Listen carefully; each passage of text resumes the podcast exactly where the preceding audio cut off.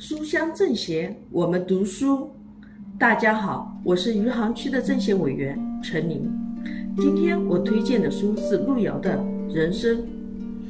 这本书没有华丽的辞藻推荐，没有优雅的句子叙述，却带给了我深刻的反思，给了我对人生、对现实更深层次的解读。人的一生总是面对一个又一个的矛盾。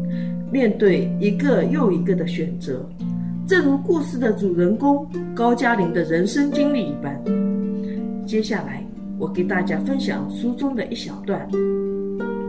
在高加林低谷的人生中，他和巧珍相爱了，每每天白天在地里耕作，夜里就跟他心爱的巧珍在星空下，在大地的怀抱里相会。他们总是默默地依偎在一起。像牵牛花绕着向日葵，爱情是一种神奇的力量，它让高加林一下子便从灰心丧气的情绪中，重新的激发起对生活的热情。爱的暖流经过了精神的冻土地带，新的生机勃发了。爱情使他对土地重新的唤起一种深厚的感情。他本来就是土地的儿子，他出生在这里。在故乡的山水间度过梦一样美妙的童年，他又一次深深地感到，他不该害怕在土地上生活，在这亲爱的黄土地上，生活仍然结出甜美的果实。